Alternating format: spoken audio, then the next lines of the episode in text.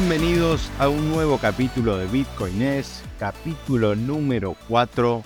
Espero que hayan disfrutado los capítulos anteriores. Venimos de un capítulo donde hablamos qué era el dinero, un poco qué, cómo fue la historia del dinero a través de los milenios y cómo, cómo impactó en la civilización humana. Así que hoy vamos a hablar un poquito de tecnología de nuevas tecnologías, de disrupciones tecnológicas y qué significa y cómo encaja Bitcoin en todo esto, ¿no es cierto?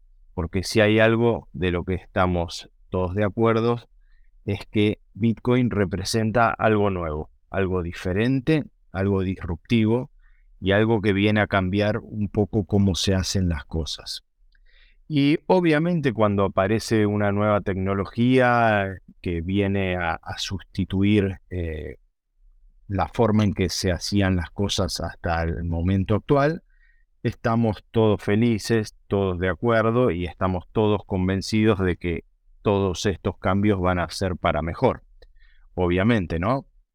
Bueno, estamos todos de acuerdo que esto es sarcasmo y que es justamente lo contrario. O sea, cuando una tecnología nueva aparece, lo primero que, aparece son sus detractores, son todos aquellos que dicen que lo único que le ven son las fallas, que lo único que dicen es esto no va a andar, esa frase tan clásica, ¿no? Cuando uno, uno comenta, comenta una, una nueva tecnología, cuando uno comenta algo que quiere arrancar a hacer, un nuevo emprendimiento o lo que sea, siempre está el detractor, el que te dice, no, pero eso no va a andar porque no funciona, porque no te van a dejar, porque, por lo que sea, ¿no? O sea, siempre esa resistencia al cambio, es, ese miedo a cambiar, eh, es típico de las personas, ¿no? no eh, a todos nos pasa, a todos nos cuesta el cambio y, cuando viene,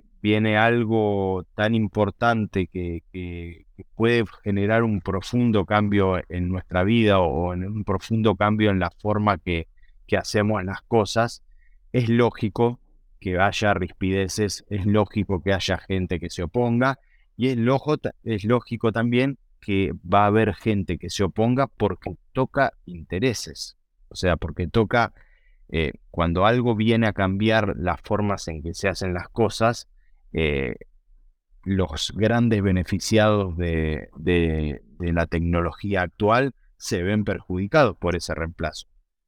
Y podemos comenzar con, no sé, analizando nuestra rutina diaria. Yo les comento hoy lo que fue mi vida. Hoy me levanté a la mañana, prendí la luz, fui a despertar a los chicos para llevarlos al cole, encendí el auto, los llevé al colegio, después llegué, me puse con la computadora a ver noticias, a ver videos y qué sé yo.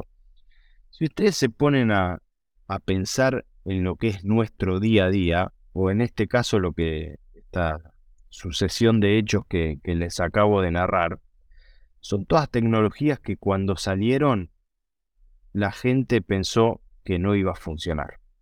El caso de la electricidad, el caso del automóvil y el caso de Internet. Son tres ejemplos que ahora podemos empezar a, analizar y que cuando estas tecnologías eh, salieron a la luz, la cantidad de detractores que tuvo fue increíble.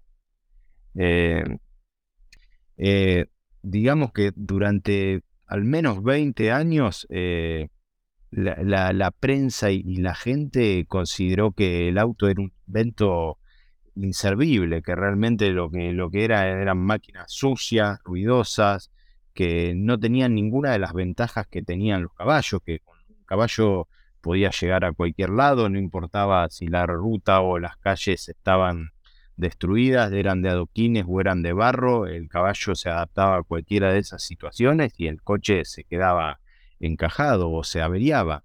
Eh, digamos que todo, todo ese reflejo de, lo que era una nueva tecnología, el común de la gente no, le no la veía. Esa gran frase de Henry Ford, si yo le hubiese preguntado a mis clientes qué querían, me hubiese dicho eh, caballos más rápidos, ¿no? O sea, como cuando alguien crea una nueva tecnología tiene que pensar más allá de los, las necesidades de su cliente o las necesidades de la gente, sino en el potencial a largo plazo e imaginarse esa adaptación de la tecnología a la nueva vida de una sociedad, ¿no es cierto?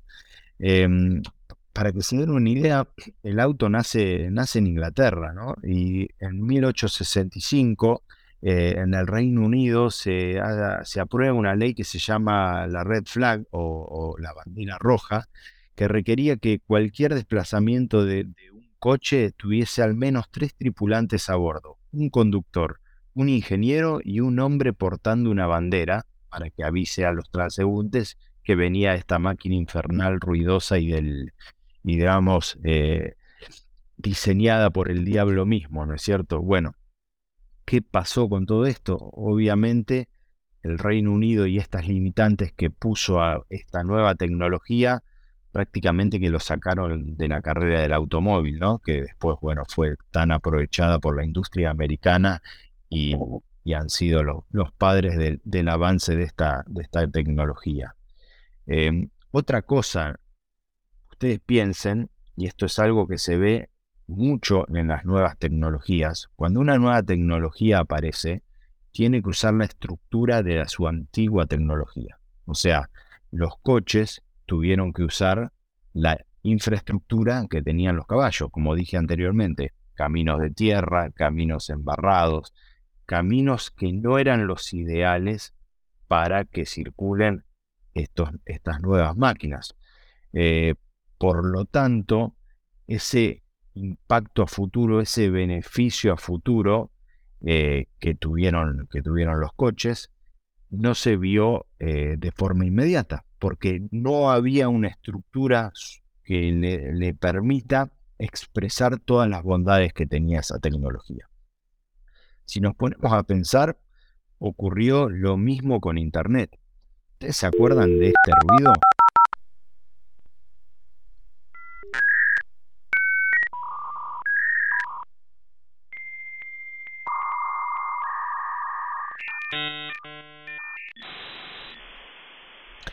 Qué sonido hermoso. La verdad que yo me acuerdo cuando empecé con... Mis primeros recuerdos que tengo de internet son por el año allá 99, 2000. Eh, viendo, escuchando transmisiones de radio de, la NBA, algo que, me gusta mucho, eh, y del ISOQ como primer sistema de, mensajería que recuerdo. Bueno, e, ese, sonido que acabamos de escuchar, que obviamente si hay chicos, generaciones nuevas que, que nacieron después de los 2000, probablemente no sepan qué es, era ni más ni menos que un modem. Que el modem era el aparatito que nos permitía utilizar la línea telefónica para conectarnos a Internet. ¿No es cierto? Ustedes piensen que en ese momento Internet utilizaba las líneas telefónicas que estaban diseñadas ni más ni menos que para transportar voz humana. No era, digamos, un sistema eh, multiuso o apropiado para para mandar datos, para mandar imágenes, para mandar video. No era un sistema ideado para eso, sino que en su momento Internet comenzó a, utilizar la estructura de la línea telefónica porque era la estructura que tenía a su alcance. ¿No es cierto? Cuando comienza Internet a, a, digamos, a parecerse un poco más a lo que hoy conocemos, que es el acceso a streaming, el acceso a videos, a sonido, a música online instantánea. Todo eso permite, lo permite la nueva, digamos, la nueva infraestructura que se fue creando específicamente para Internet. Pero como vemos, la red telefónica estaba especializada solamente en transportar voz humana. Era una red súper especializada. ¿Quiénes fueron los primeros que se opusieron a este cambio? Ni más ni menos que las compañías telefónicas. Eh, aduciendo que las redes telefónicas no se habían inventado ni diseñado para hacer eso, que o sea, no, no, era, no era el objetivo final, y que para usar Internet tendrían que ah, desplegar conexiones de fibra óptica, cables coaxiales, conexiones directas de datos de banda ancha, qué sé yo. O sea, un montón de inversión y tecnología y argumentaban para qué iban a necesitar tanto banda, ancho de banda, ¿no es cierto? Que iban a transmitir voz. Ya tenemos una red de transmisión de voz que es el teléfono. No se necesitan cosas nuevas. Además, Internet en ese momento eh, recién estaba naciendo, o sea, la cantidad de usuarios eh, que tenía Internet era ínfima y la inversión que se necesitaba para hacer las nuevas estructuras era enorme, ¿no es cierto? Por lo tanto, lo que todo el mundo decía en ese momento era que esto no iba a pasar nunca, que Internet no iba a triunfar nunca, y bueno, la historia nuevamente demostró lo equivocado que estaba la gente que no supo adaptarse a las nuevas tecnologías y a los cambios. Algo similar ocurrió unos ciento y pico de años antes con la, aparición de, la electricidad. 1890, eh, algo así, eh, cuando Edison, está aquí está la, la, eterna lucha de si fue Edison, de si fue Tesla, de quién fue. Pero bueno, cuando aparece la electricidad, eh, lo que decía la mayoría de la gente o lo que decía la prensa en ese momento era que era una aberración, eh, que todas las casas iban a terminar eh, incendiadas y todo, todas las cosas malas que podía traer esta tecnología nadie veía el potencial que tenía. Además, pensemos que en realidad uno no podía utilizar electricidad porque eso implicaba un completo cambio de, del hogar. Eh, tenías que instalar cables por toda la casa, eh, esos cables después era probable que terminen incendiándolas, tenías que adquirir dispositivos que no eran comunes en ese momento para poder aprovechar esa electricidad, desde un foco de luz eh, hasta todo lo que vino después. Em, es famosa la frase del alcalde de París en 1900 que cuando terminó la exposición universal de París eh, dijo que la moda de la electricidad sería olvidado tan pronto como las luces apaguen, ¿no? Esas frases eh, que quedan para siempre en la historia cuando alguien eh, de forma tajante sentencia que una tecnología no va a funcionar. Hay algunos videos circulando de, no me acuerdo ahora quién era, pero era el CEO de, de, alguna empresa telefónica cuando salió el iPhone por primera vez y se reía de cómo iban a vender un aparato a mil dólares. Eh, bueno, o la palabra del jefe de IBM hace algunas decenas de años cuando predijo que no serían necesarias más de cinco computadoras en todo el mundo. Bueno, no es ni más ni menos que lo que mucha gente sigue diciendo sobre Bitcoin o sobre cualquier tecnología nueva que aparece, pero en el caso de Bitcoin todavía seguimos escuchando que es una tecnología que está destinada para delincuentes, que está destinada para, no sé, ladrones, estafadores, que no va a funcionar porque el precio fluctúa demasiado o que es lenta, o sea, es la misma, la misma actitud que tenemos, que tenemos muchos o que, o que, es, digamos que es propia del ser humano de, resistirse a los cambios y de no, adaptarse de, forma rápida a nuevas tecnologías. Bueno, entonces, hablando de Bitcoin, ¿por qué Bitcoin como tecnología va a triunfar? Y nos tenemos que poner a pensar es, ¿a quién va a reemplazar Bitcoin? ¿O cuál es, cuál es la función de Bitcoin? Eh, ¿qué, ¿Qué es lo que viene a mejorar? Y básicamente yo veo dos aspectos.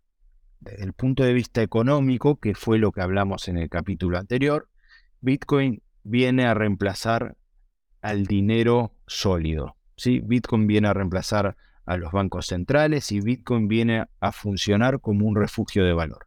Algo que si no escuchaste el capítulo anterior, te recomiendo que lo hagas porque durante más de media hora estuvimos hablando un poco de la historia del dinero y el rol que creo que Bitcoin tiene para ocupar en este aspecto.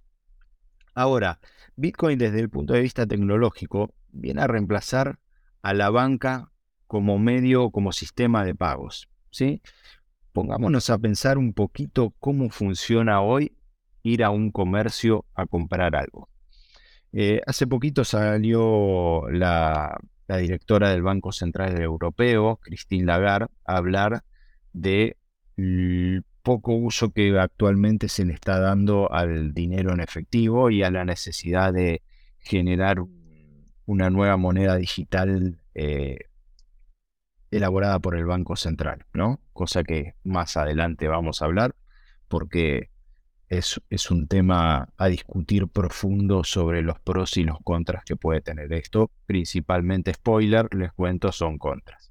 Pero bueno, básicamente, ¿cómo, cómo funciona hoy el sistema de pagos? Vamos a suponer que yo voy al mercado de la esquina de mi casa con mi tarjeta de débito emitida por el banco A.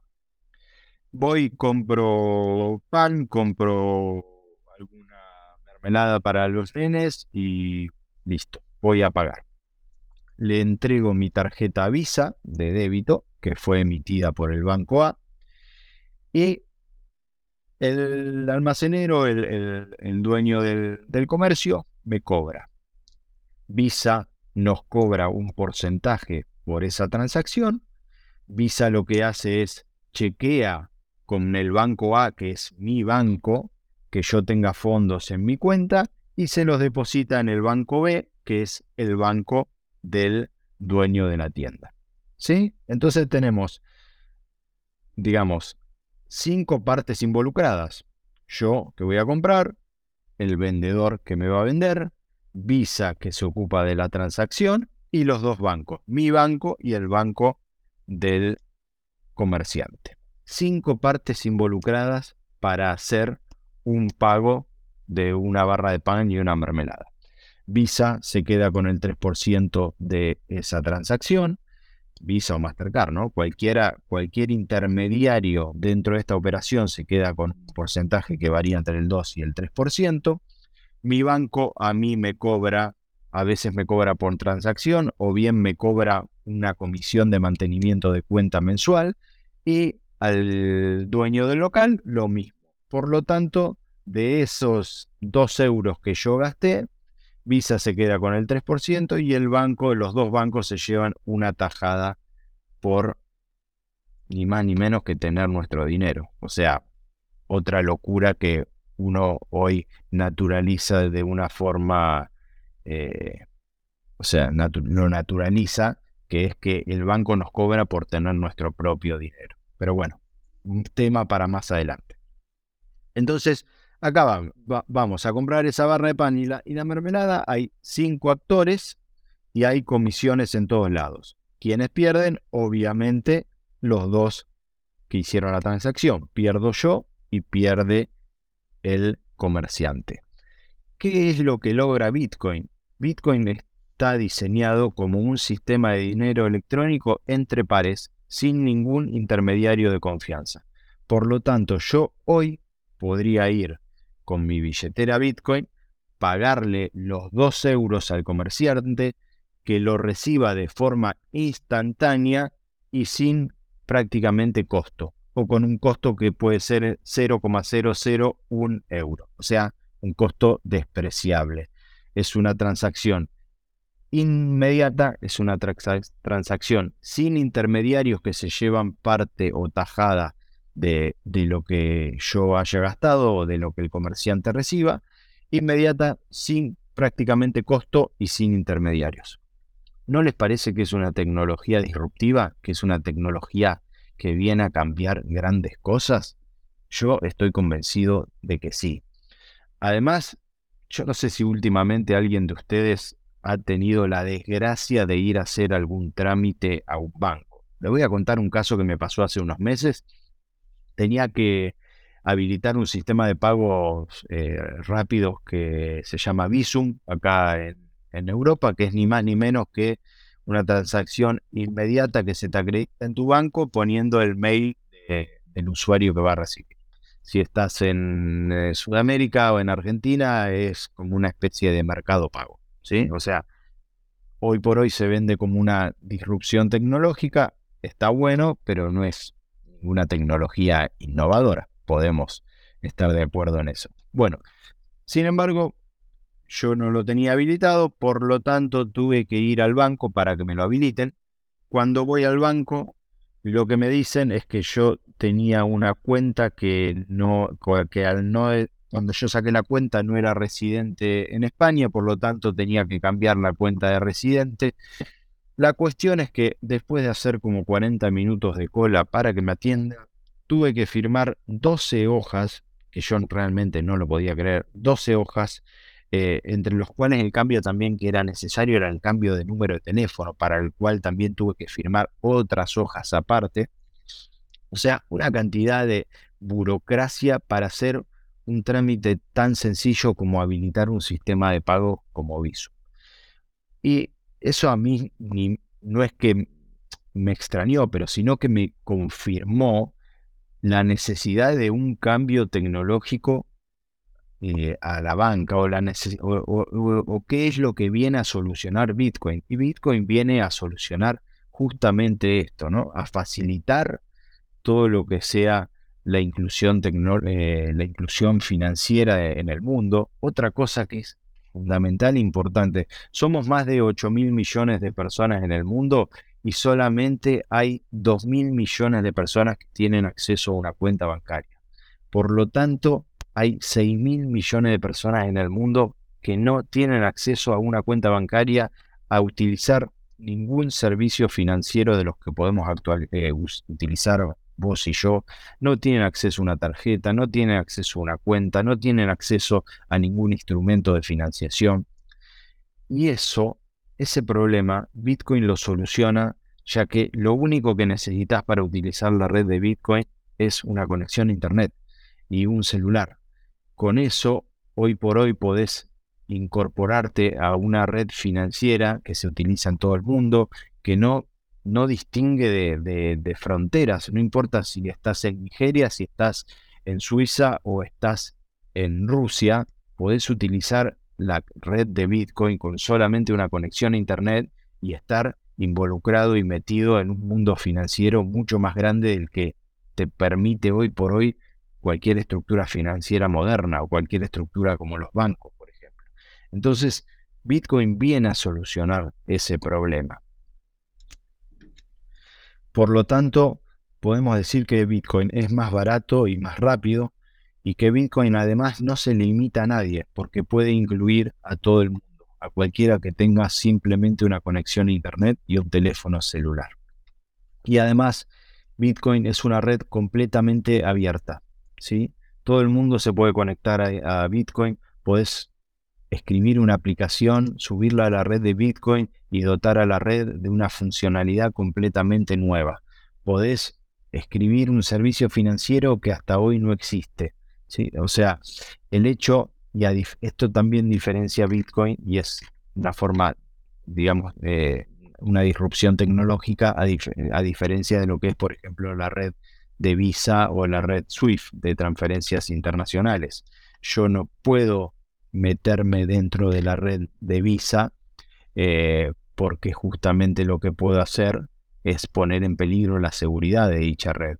Tampoco me puedo conectar a la red SWIFT, que es la red mundial para hacer transferencias entre los bancos, porque si yo pudiera conectarme a la red SWIFT, pondría en peligro la seguridad de la red.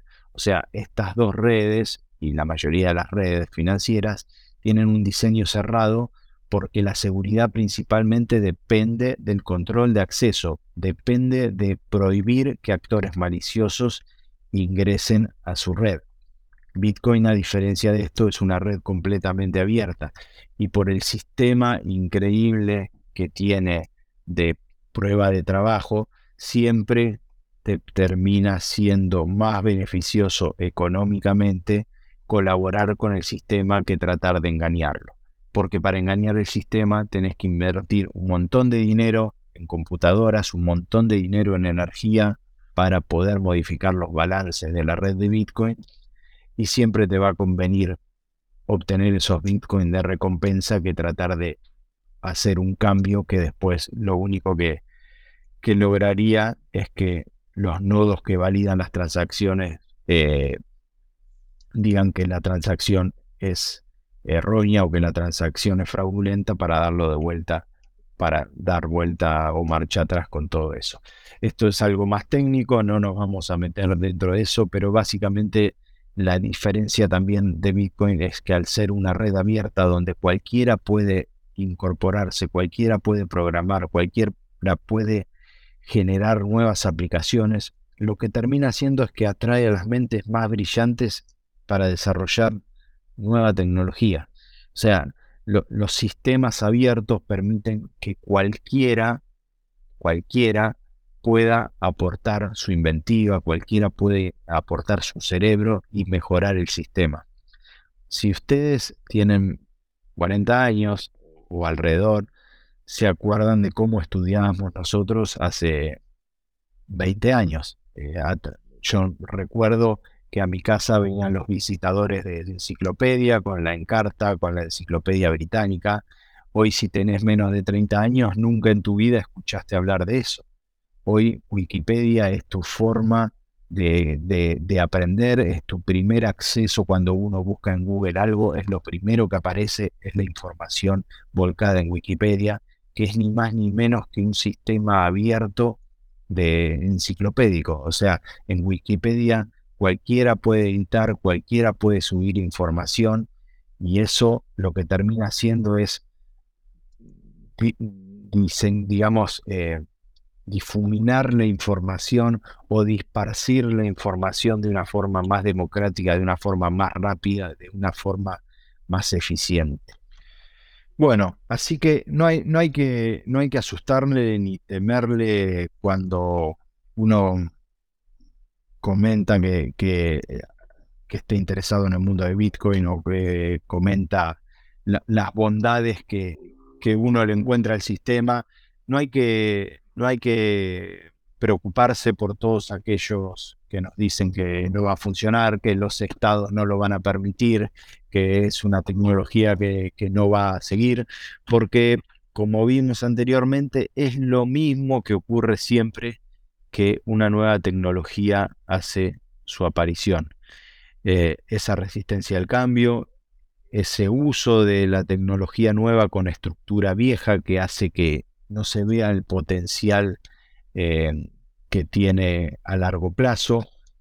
Pero bueno, básicamente hay, desde el punto de vista tecnológico, al ser un sistema abierto, Bitcoin trae a las mentes más brillantes del mundo. Es un sistema mucho más barato y mucho más rápido que cualquier sistema que se utiliza hoy de pagos y sobre todo que es un sistema 100% inclusivo. Acá, para tener acceso a la red de Bitcoin, a la red financiera global, nadie te va a, nadie te va a, pedir eh, que firmes un papel, nadie te va a pedir que saques una cuenta bancaria, nadie te va a pedir un recibo de sueldo para ver si podés estar dentro o no del sistema financiero mundial. Eh, Bitcoin simplemente es una mejor tecnología y por eso va a triunfar a largo plazo. Espero que les haya gustado, los espero en un próximo capítulo. Gracias por escucharme.